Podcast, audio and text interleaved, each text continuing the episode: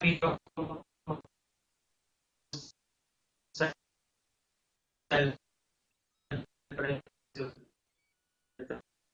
petróleo, cómo están eh, las últimas noticias fiscales por ahí, el secretario de Hacienda, si, es cierto, y a nuestros participantes, Alex en Jalapa, me imagino, Ana Julia, Anastasio en Córdoba, Betsabe del DF, a Carmen, a Carolina en Querétaro, a Ciro en el Estado de México, a Consuelo en Reynosa, a José González en Veracruz, a Diana en Tepic, a Gabriel que anda en Monterrey, a Guillermo del DF, a Gustavo de Tecámac, Estado de México, a Hugo en Guanajuato, Humberto en Querétaro, Israel Rosado, Playa del Carmen, creo, aunque no alcanzo a ver completo, Jorge Arturo, Julio en Chiapas, Lex en el DF, Luz María en Hidalgo y a Maritere que está en Catemaco. Saludos a todos ustedes.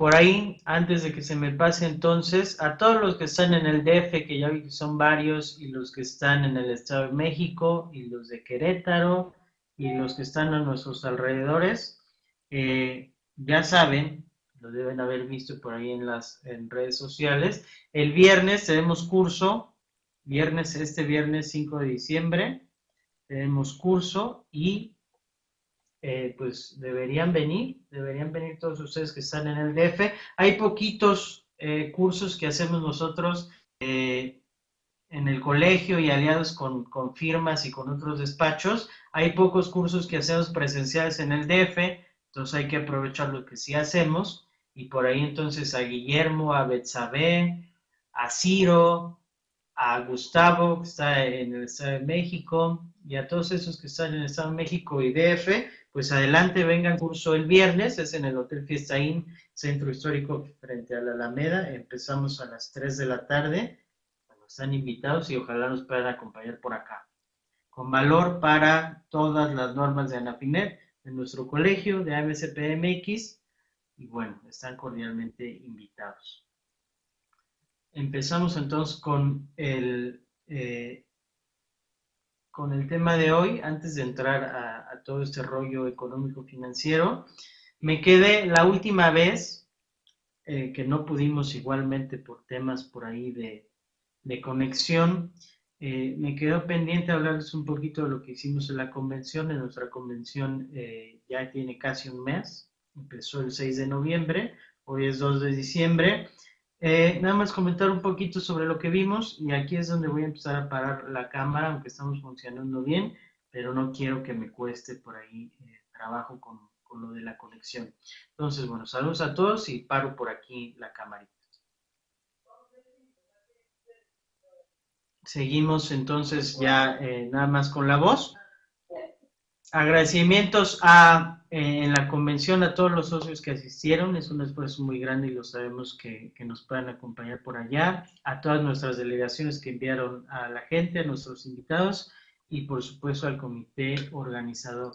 Por allá, si no lo han visto, eh, el ganador de la presea Aida Barniqui de Castañeda al contador público del año, máximo galardón que otorga nuestra asociación, fue para el contador público certificado Julio Cid Moreno, y ahí tenemos la foto entregada de manos del contador público del año del eh, año pasado, del año anterior, que fue Miguel Chamlati. Pues bueno, ahí está la entrega de la presea y felicidades al contador Julio Cid, quien es contador público del año, ganador de la presea Aida Barniqui de Castañeda. y algunas cosas interesantes que vimos en, la convención. Tuvimos mensaje de la PRODECON, del delegado por allá de PRODECON en Baja California Sur. En la convención fue, fue en Los Cabos. Eh, por allá, a mí se me hace y se me sigue haciendo muy interesante lo que está haciendo PRODECON. Creo que es una herramienta que tenemos que aprovechar, que nos sirve eh, a nosotros, asesores fiscales, asesores del contribuyente, nos sirve mucho el trabajo que está haciendo Prodecon y siempre con muy buenos resultados, ¿eh? siempre que, que, vamos a las charlas de Prodecon o que vemos los mensajes de Prodecon, de verdad que los resultados tienen eh, de juicios ganados, el porcentaje eh, de lo que ganan, de lo que le ganan al fisco es muy alto y es muy bueno. Y podemos aprender mucho de eso y podemos tenerlo muy en cuenta. Entonces, Prodecon siempre debe ser presente. Eh, es un organismo muy nuevo, relativamente nuevo, pero bueno, que podemos aprovechar. Eh, tuvimos por ahí, aparte los mensajes de, de Prodecon, también tuvimos conferencia eh, de Macario Schettino, analista reconocido, analista económico y político, sobre México, nuevo rumbo. Él tiene muy buenas expectativas sobre México tiene un futuro, piensa que el futuro para México es, muy bueno, muy brillante, muy prometedor. Ya veremos qué es lo que sucede eh, con México y bueno, ahorita vamos a analizar un poquito de, lo que está pasando en el corto plazo, lo que hemos visto en los últimos días, ya decíamos, tipo de cambio, precio del petróleo y lo que se viene en el futuro en el tema fiscal, ¿no? Tuvimos también una conferencia del subprocurador de verificación de Profeco, eh, muy interesante, si recuerdan, sobre todo a principios del año, a principios de ese año, Profeco tenía un papel muy protagónico en el cierre, en la clausura de un montón de establecimientos, generación de un montón de multas y, muchos cambios ¿no? que había por ahí. Pues resultó que fue precisamente el doctor Salvador Farías, pues entró con nuestra nueva idea de protección del contribuyente de muy fácil, ¿no? La idea y el objetivo que él tiene es muy claro es, y muy sencillo, es el cumplimiento de la ley y de las normas oficiales mexicanas. Así de claro. No cumples normas oficiales mexicanas, no cumples la ley, te vamos a clausurar, te vamos a multar y hasta en algunos casos, y nos lo platicó, eh, hay cárcel, ¿eh? hay prisión para ciertas, eh, ciertas actividades que se están realizando. Por ejemplo, nos comentaba por ahí el rollo este se recuerdan hace algunos meses del precio del limón. El precio del limón, eh, por ahí ya nos platicaba de que eh, podría llegar hasta prisión algunas personas que se beneficiaron, se beneficiaron de eso, ¿no? Y nos dejó un mensaje muy interesante, eh, una oportunidad de negocio para nosotros asesores de empresas en el tema de cumplimiento de las normas, de las normas oficiales mexicanas. Eh, el gobierno, a través de Profeco, va muy duro contra todas las empresas, llámese aerolíneas, llámese restaurantes, cualquier tipo de comercio tiene que cumplir en en lo que le respecta las normas oficiales mexicanas se van muy duro contra el cumplimiento de las NOMS, contra el cumplimiento de toda esa reglamentación. Ya casi todos desconocemos toda esa normatividad y es muy interesante meterse al estudio de ella y ofrecerles a las empresas el servicio de aplicación y cumplimiento de estas normas oficiales mexicanas. Por ahí nada más confirmando que, eh, por favor, Santa y participantes, que me siguen escuchando, escuchando bien y todo está correcto, o nada más ando yo hablando aquí a lo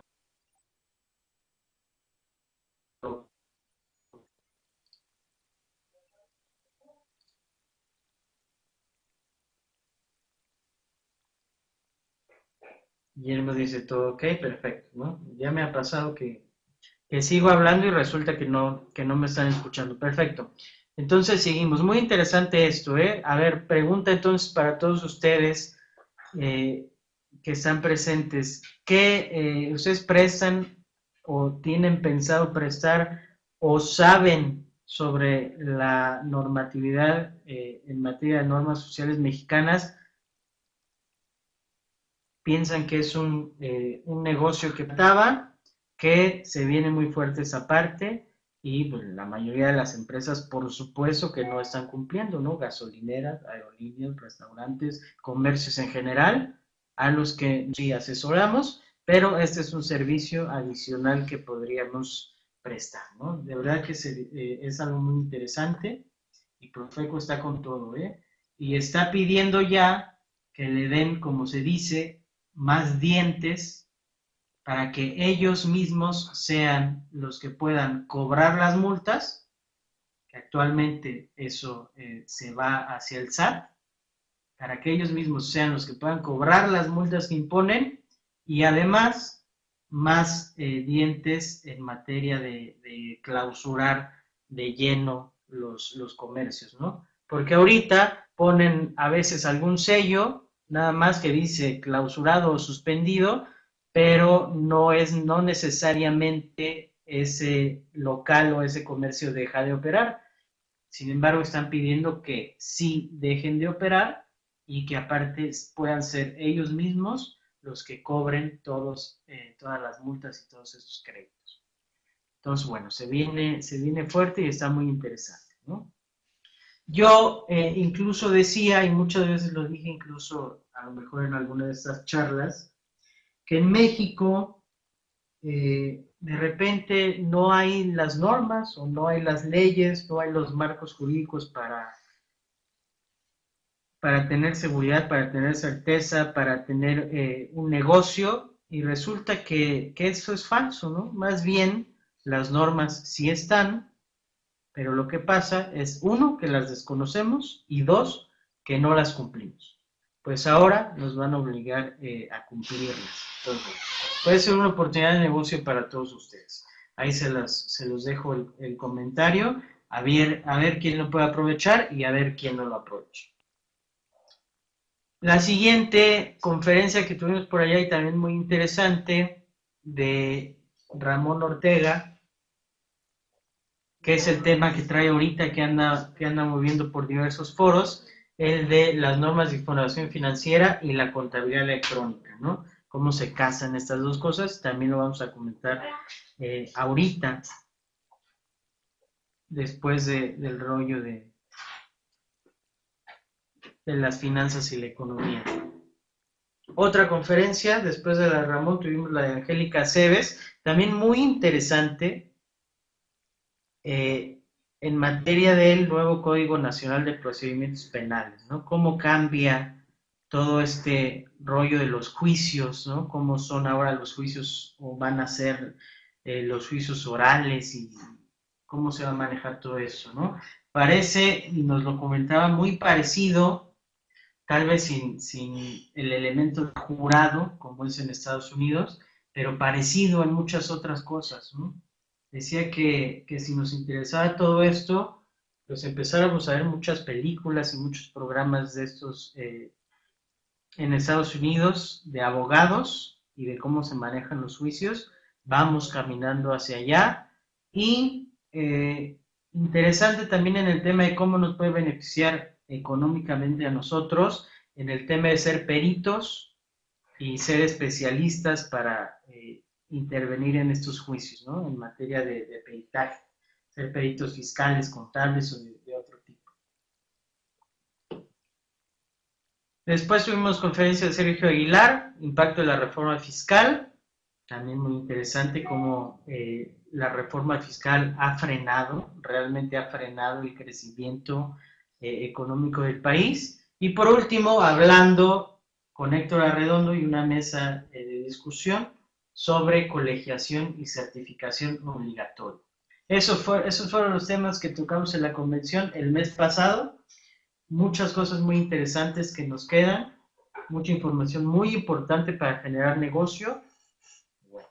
si quieren eh, los materiales de la convención, si quieren saber un poquito más, me hacen llegar por favor un correo o un mensaje ahí en Facebook o un mensaje en Twitter y con gusto por ahí compartimos algo, ¿no? Y nuestra próxima convención, hasta ahora, lo que tenemos pensado, lo que tenemos decidido es que será aquí, en la Ciudad de México, fechas, programa y demás por confirmar, pero Ciudad de México para el año 2015 en nuestra cuadragésima primera convención nacional.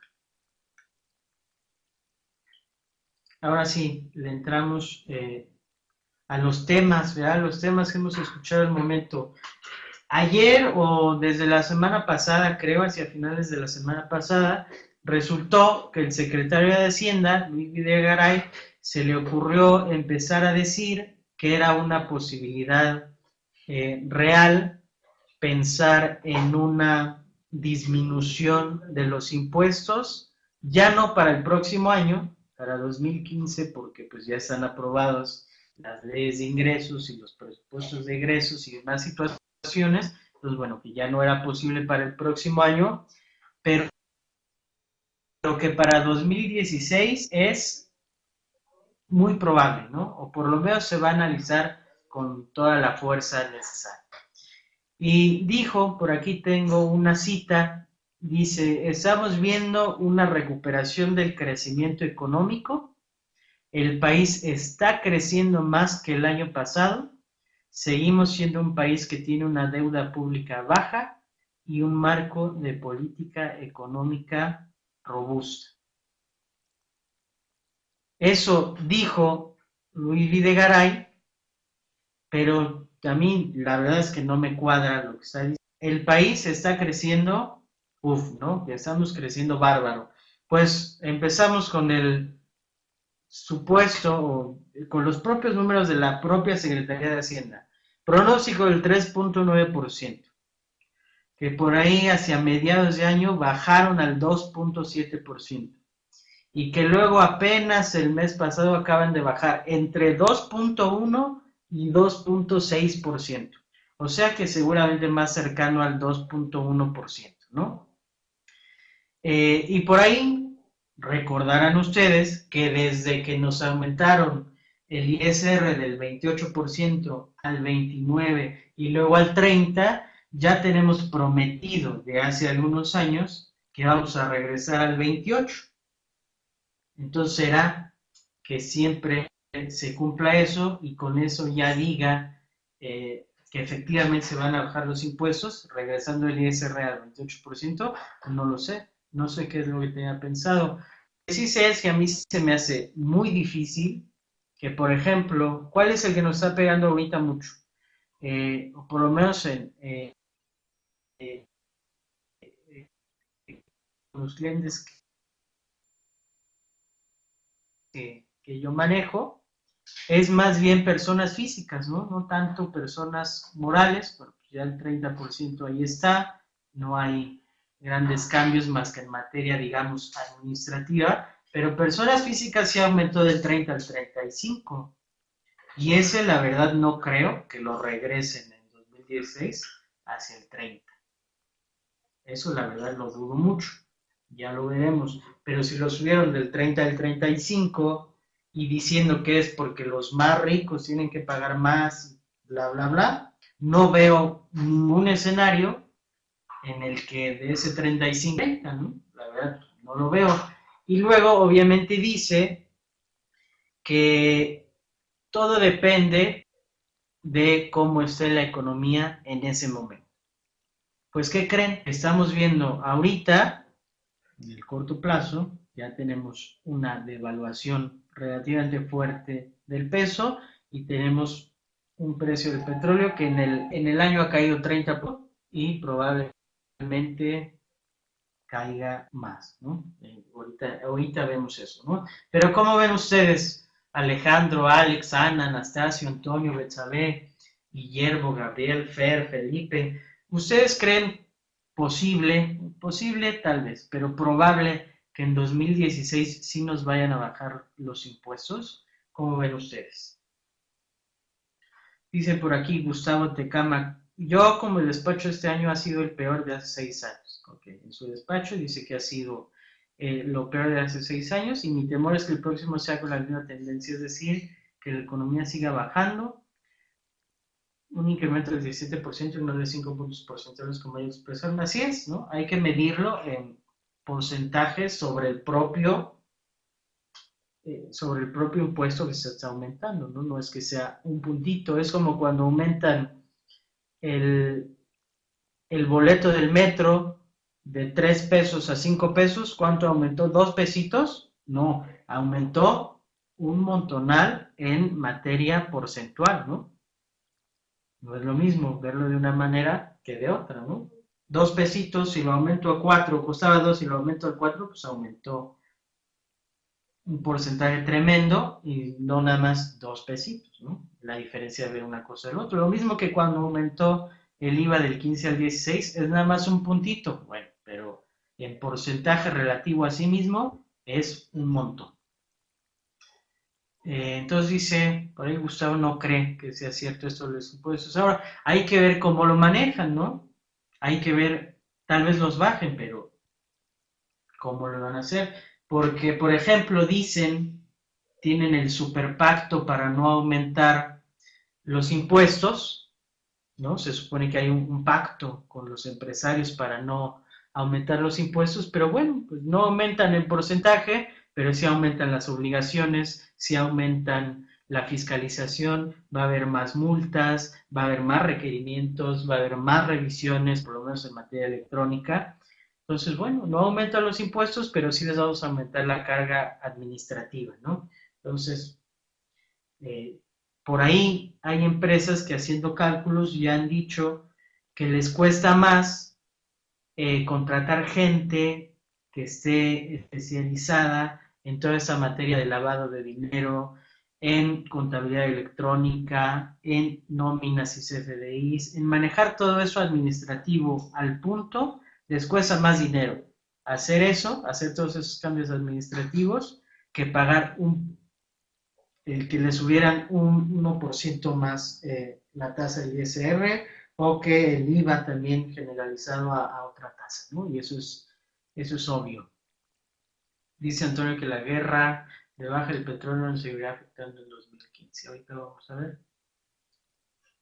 El dólar está en 14 pesos, hoy superó los 14 pesos. Ahorita vamos a ver, a compartir el escritorio y verlo eh, gráficamente. Voy a entrar aquí a las aplicaciones para que veamos qué ¿Qué hay con eso del, dólar a 14 pesos? Y por, ahí la, declaración que a mí me causa mucha, mucha risa y me deja perplejo es que siempre que hay un alza en el dólar, eh, la declaración de cajón, de ya sea del gobernador del Banco de México, o en ese caso fue el secretario de Economía, pero puede ser el secretario de Hacienda o el propio presidente, Dice, y aquí lo tengo, a ver, permítanme porque se me cerró por aquí una ventanita. Eh, la declaración de cajón dice, el alza en el precio del dólar es algo temporal. Eso lo dijo ahora Idelfonso Guajardo, 2014, pero eso, si ustedes eh, googlean esta frase, el alza del precio del dólar es algo temporal, van a encontrar la misma declaración en 2013, 12, 11, 10, 9, 8, 2003, 2001, 2000, lo que quieran. Eh, es tanto como decir que el cielo es azul. Pues por supuesto el alza del dólar es algo temporal porque todos los mercados son cíclicos, suben y bajan. Entonces, bueno, la, el precio del dólar es algo temporal, bueno, perfecto, ¿no? El alza del precio del dólar es algo temporal, wow. ¿Qué, qué clase de declaración? Sí, bajará. El punto es saber y eso es lo que no se puede saber nunca cuándo va a bajar de 14 pesos. ¿Cuándo? Puede pasar, puede ser mañana, puede ser en una semana, puede ser en un mes, puede ser en 10 años. Eso es el problema, no que si es algo temporal o no. Ya regresará al 13, ¿cuándo? Pues, quién sabe. Mientras esté en 14, pues nos pega en un montón de situaciones, ¿no? Pero bueno, pues es algo temporal y listo. Y vamos a ver entonces la temporalidad. Vamos, estamos abriendo aquí nuestras gráficas. Vamos a poner el dólar peso. Y eso lo checamos por ahí eh, cuando estábamos hablando precisamente de Forex, que tendrá como un mes más o menos que estuvimos hablando de los mercados de divisas, pues precisamente vimos rápidamente cómo estaba eh, el dólar peso, y vimos por ahí también el euro dólar y vimos eh, algunas otras cosas, ¿no? Pero ahorita voy a abrir ese precio que por ahorita al momento 14.07595. Ahorita se los comparto. Eso es eh, como estamos en el, en el dólar. Voy a abrir esta gráfica. Y voy a compartir el escritorio, si me permiten un segundo. Vámonos a escritorio, compartir escritorio, compartir la pantalla. Por ahí decía Gustavo que por qué el portal del SAT dice que eh, es de 13.9262, es decir, el SAT lo que hacía para que nos genere pérdida fiscal deducible, es de entrada, eh, el precio lo establecen, son, son varias cosas, ¿no? Una cosa es el dólar interbancario, otra cosa es el dólar eh, que vemos en ventanilla bancaria, otra cosa es el dólar eh, en el mercado de divisas, que es lo que le llaman el dólar al mayoría, el al mayoreo. Entonces, bueno, de entrada son cosas distintas, ¿no? Ahorita si van ustedes a comprar dólar al banco, lo van a encontrar en 14.30. Entonces, bueno, ¿cuál es el, eh, el, valor del dólar? Aquí vamos a ver cuál es el dólar, el precio dólar al mayoreo. Entonces, bueno, me confirman de entrada si estamos viendo el escritorio, en teoría estamos viendo la ventana de la comunidad. Y ahorita pasamos a la gráfica. Nada más que me confirmen ustedes si efectivamente lo estamos viendo correctamente y eh, abrimos la gráfica. Por favor, por ahí Santa, Gustavo, que lento, Antonio, Alejandra,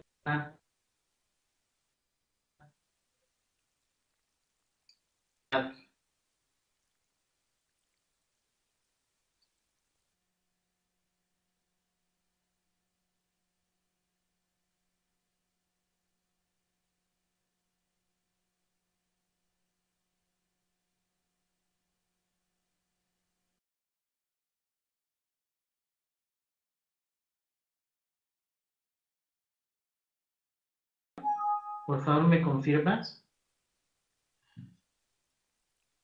Ok, sí se ve. Entonces vamos a abrir la gráfica.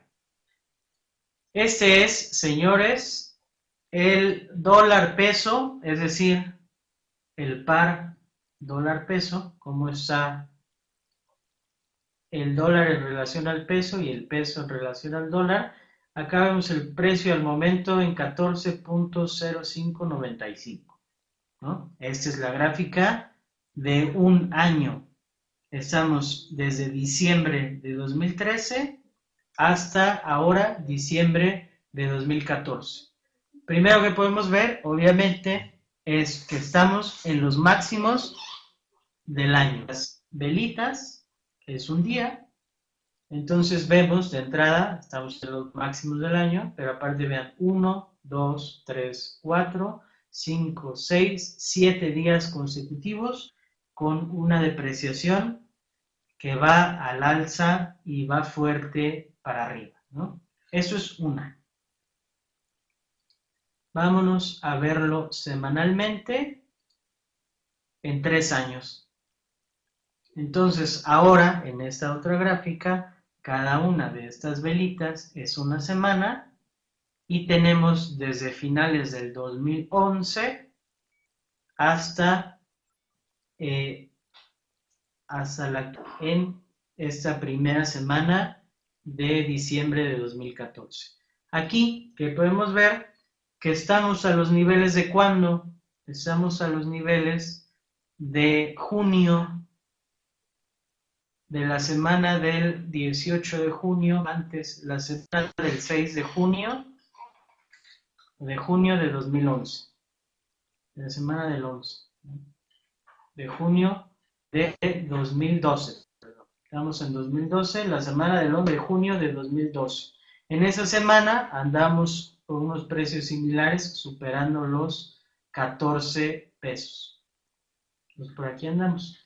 Si se fijan, pues andábamos relativamente en un rango entre los 12.50 y los 13.60, que ya rompimos ahora en la semana pasada y lo que llevamos de esa semana, y ese es como está el precio del dólar actualmente. Me voy a regresar tantito a los comentarios. Acá estamos. Esa era eh, la gráfica, vimos del año, estamos en máximos del año y vemos en esta de los tres años que estamos a niveles de 2012. En tres años, ¿cuál fue el nivel más alto que tuvo el dólar? Fue de 14, prácticamente 14.60 y eso fue en mayo de 2012, a finales de mayo de 2012. A esos niveles nos podemos acercar, ¿no? En un análisis estrictamente técnico, y por ahí voy a dibujar o voy a poner las rayitas. Vamos a poner unas rayitas.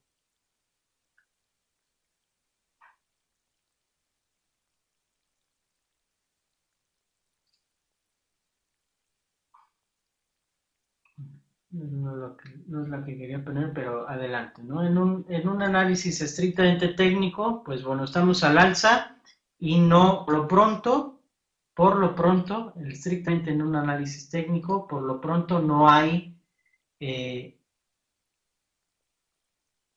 no hay bajada en el corto plazo, ¿no? Estaremos sobre los 14 pesos. Qué bonito que decía el secretario secretario de Economía, que es temporal, aquí está, el alza temporal, pues sí, pero lo importante es saber cuándo, ¿no? Saber cuándo para yo, eh, si tengo deudas en dólares o si tengo compromisos para el próximo año en dólares, eh, sobre qué base los calculo, qué coberturas compro, qué, eh, qué hago, ¿no? ¿Qué hago si tengo esos compromisos en moneda extranjera? En ese caso en dólares, eh, pues porque dijo el secretario de Economía que el dólar va a bajar, pues entonces no me preocupo, ¿no? Pues claro que me preocupo. ¿Quién tiene que hacer el, análisis? ¿El secretario de Economía o uno mismo para sus negocios? Pues hagámoslo nosotros. Y aquí está.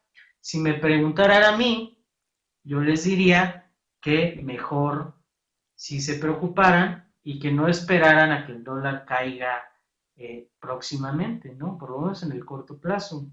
Yo viendo cómo están las cosas, pues me imaginaría que eh, empezaríamos a pensar en los 14.10.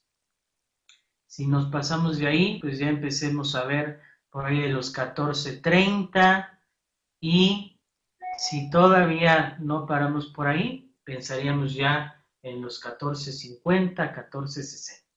Si me preguntaran a mí, eso es lo que estoy pensando yo. Y en base a eso es que yo compraré mis eh, coberturas, haré mis operaciones, eh, etcétera, etcétera. Por ahí Jorge Arturo menciona, dice que se menciona que el dólar en enero va a llegar a 18 pesos. Ahí sí, Jorge Arturo, te diría que es súper improbable. Yo no apostaría para nada eso. Para ahí me voy a una lista más grandecita. Vamos a agregar una línea del tiempo. Vámonos, ¿quieres? A 10 años semanalmente.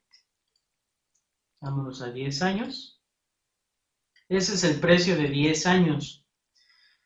Eh, si se fijan en esta gráfica ahora de precio de 10 años, ¿cuál es el máximo que ha tocado el peso en 10 años? 15.57. Si me dice eh, por ahí, me regreso un poquito. Si me dice Jorge Arturo, ahorita la vuelvo a poner Gustavo, nada más para contestarle a Jorge Arturo. Jorge Arturo dice que 18 pesos, ahí sí, apostaría todo mi dinero a que no llega a los 18 pesos, por ejemplo. Es el máximo de 10 años, 15.57. Eso es lo que se llama una resistencia muy importante en todo caso que lo superáramos y sobre todo en un mes sería eh, increíble, ¿no? De qué puede pasar, todo puede pasar. pero de que sea probable no es, no es para nada, para nada probable. El mínimo, por cierto, en 10 años, 9.84, el máximo en 10 años, 15.57. Por aquí, esta subida estrepitosa, pues son los tiempos de la crisis de 2007-2008. Aquí está, ¿no? Es esta subida tremenda. Y desde ahí, pues no hemos bajado, que también, por cierto, en ese momento se dijo que era temporal, estábamos, pónganle que en 10, 11 pesos, no hemos regresado a los 10, 11 pesos eh, en mucho tiempo, ¿no? Desde 2008. Pero bueno, todo es cíclico, si lo ven aquí, pues, todo es cíclico, en teoría regresaremos, ¿no? En mi opinión, sí podemos ir a buscar por acá este precio, que es el máximo de 2012, por ahí de los 14.60. Yo creería que es posible que y probable que sí pudiéramos ir a buscar estos 14.60, ¿no? De ahí ya veríamos si es oportunidad de que regrese regrese el tipo de cambio, ¿no? Pero la pregunta del momento, que si va a bajar o no va a bajar, en mi opinión, en mi análisis, obviamente sin que sea recomendación de nada, ni de compra, ni de venta, espanto, simplemente en mi análisis, en mi opinión, yo diría que podríamos, podríamos seguir eh, en el alza por un ratito más, ¿no? Por lo menos en el corto plazo. Eh, el dólar se sigue fortaleciendo a nivel mundial, incluyendo otros pares de divisas. Así es, el dólar básicamente contra todo está arrasando, ¿no? Ahorita vemos a lo mejor algunos, vemos algún otro par, ¿no? Por ejemplo, el, euro dólar.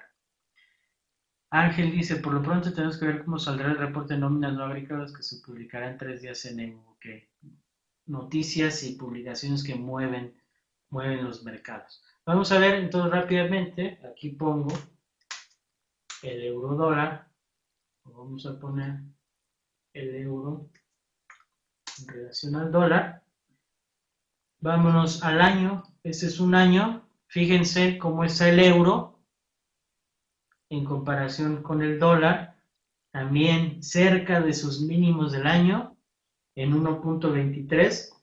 Aquí ya empiezan a hablar de que va a llegar a la paridad, ¿eh? va a llegar al dólar, un dólar es igual a un euro. Yo no sé si vaya a llegar a la paridad, pero eh, algunos de los famosos analistas andan diciendo eso. ¿no? El máximo del año estaba en uno, cerca del 1,40 euros por dólar, actualmente está en 1,23, casi 1,24 euros por dólar, ese es un año. Igualmente podemos ver en tres años, fíjense cómo está igualmente a niveles de 2012, lo mismo que vimos con el peso, a niveles estamos de 2012, la fuerza del dólar, siendo su mínimo en 1.20. Si nos fuéramos a 10 años, el mínimo que llegó a tocar el euro fue 1.16 y bueno, por ahora estamos en el 1.24. Y si nos vamos a ver el índice dólar, ese es el dólar index, digamos, una medición de la fuerza del dólar, para llamarlo de alguna manera, pues vemos que es obvio, ¿no? Es obvio que esa alza es muy fuerte y que se ve todavía alcista. ¿Cuál es la contraparte? El petróleo. El petróleo en relación con el dólar tiene una relación como? Tiene una relación inversa. Si el dólar sube, es que el precio del petróleo baja. Y lo mismo funciona a la inversa.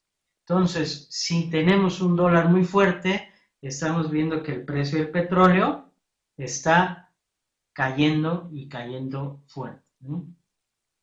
Vamos a regresarnos ahora. Esa gráfica es de eh, el futuro del crudo, ese es el futuro del crudo, lo vemos sobre los 67,95. Y todavía la mezcla mexicana está más abajo que este precio, ¿no? ¿Qué hizo entonces el gobierno? Y regresando a lo que hemos hablado de opciones financieras. ¿Se acuerdan que hablamos hace algunas sesiones? Digo, los que estuvieron presentes, obviamente. Hablamos hace algunas sesiones tocando estos temas de finanzas y de economía y demás. Tocamos eh, el tema de las opciones. Pues resulta que el gobierno mexicano, oyeron la noticia hace, hace un mes, un poquito más, que eh, se compraron coberturas de no sé qué, pues se compraron opciones, son opciones sobre el precio del petróleo, son puts, opciones del tipo put, que es una opción, es decir, tú compras la opción de vender el petróleo a X cantidad. Entonces compró el gobierno mexicano esa opción de vender el petróleo a los setenta y tantos dólares, que es lo que, en lo que está en el presupuesto, y el precio ya está cayendo por debajo de los 60. Entonces, bueno, el gobierno mexicano compró esas coberturas y va a tener la oportunidad de vender en 70 o 70 y tantos cuando el precio está en 50, por ejemplo. Esa es la cobertura que se compró. Son opciones financieras, opciones sobre los futuros del petróleo. Aquí está precisamente. Compro opciones sobre el futuro del petróleo. El precio futuro del petróleo cae, yo estoy protegido contra esa caída. Eso se compró para 2014 y para 2015. Dicen que toda la eh, que toda la producción, el 100% de la producción de 2014 y de 2015 está completamente cubierta. Pero me regreso entonces al tema de los impuestos si se prevé, se piensa, se pronostica y es probable que el precio del petróleo siga cayendo, menos, menos así veo cómo nos puedan bajar los impuestos para 2016. Porque esas coberturas cada vez van a ser más caras, ese petróleo que vamos a vender va a ser cada vez menos, además de que producimos menos, y la reforma energética pues ya llegó muy tarde, ¿no? Llega la reforma energética cuando los precios del petróleo empiezan a caer y el futuro del petróleo en sí no es tampoco sea muy cierto, es relativamente incierto. Nuevas tecnologías, nuevas formas de energía eh, que pueden sustituir al crudo y bueno, ya veremos qué es lo que sucede. Eh, vamos a leer algunos comentarios. Dice el oro, Ángel, dice que el oro como refugio, pues ¿qué crees? Que el oro como refugio tampoco. Precio del oro, aquí está la gráfica. En 1.199 dólares, dio un máximo de 1.923 en 2011. Gráfica del año, cerca también de los mínimos del año y ha venido cayendo también fuertemente desde 2011. Entonces, hasta ahora ni el oro ni la plata, en general los metales, sirven como refugio. El petróleo cae, tipo de cambio, eh, el dólar muy fuerte, entonces, ¿qué hacemos? ¿Qué hacemos? Por ahí, Ángel, oro, como refugio, por ahora tampoco, ¿no? Sigue cayendo también eh, el oro y los metales. Más comentarios. Antonio dice, ¿a quién se los compró? Ha informado a pregunta de un periodista. ¿A quién se los compró? No ha informado pregunta de un periodista. No entendí, Antonio. Por ahí me, me repite su pregunta un poquito más claro. ¿A qué te refieres con, eso? No, por ahí no entendí. No entendí bien a qué te referías. Bueno, eh, lo de contabilidad lo dejamos para la próxima sesión porque estamos eh, estamos cerrando. Me quedo con esto, ¿no? Entonces, bueno, por ahora, si querían ustedes apostar porque el dólar va a bajar pronto, yo opinaría que no. Y creo que el petróleo va a seguir bajando. Mientras el petróleo siga bajando, el dólar seguirá subiendo. Y otra, eh, ¿cómo es la economía en México? ¿Cómo es el sentimiento? Realmente estamos en una crisis, ¿no? si a lo mejor no económica, sí política. Y si eso puede desencadenar una crisis política, puede desencadenar, una crisis económica.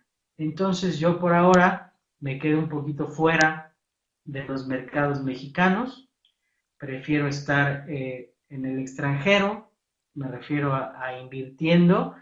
Para mí el futuro ahorita de los mercados mexicanos es un poquito incierto. Ayer la bolsa cayó eh, relativamente de manera fuerte, hoy creo que hasta ahora también está bajando. Entonces, bueno, ahí tenemos el, ETF de, de, México baja 1.36%. Entonces, yo lo veo un poquito incierto, ¿no? No es, para mí no es, no es momento de invertir en México.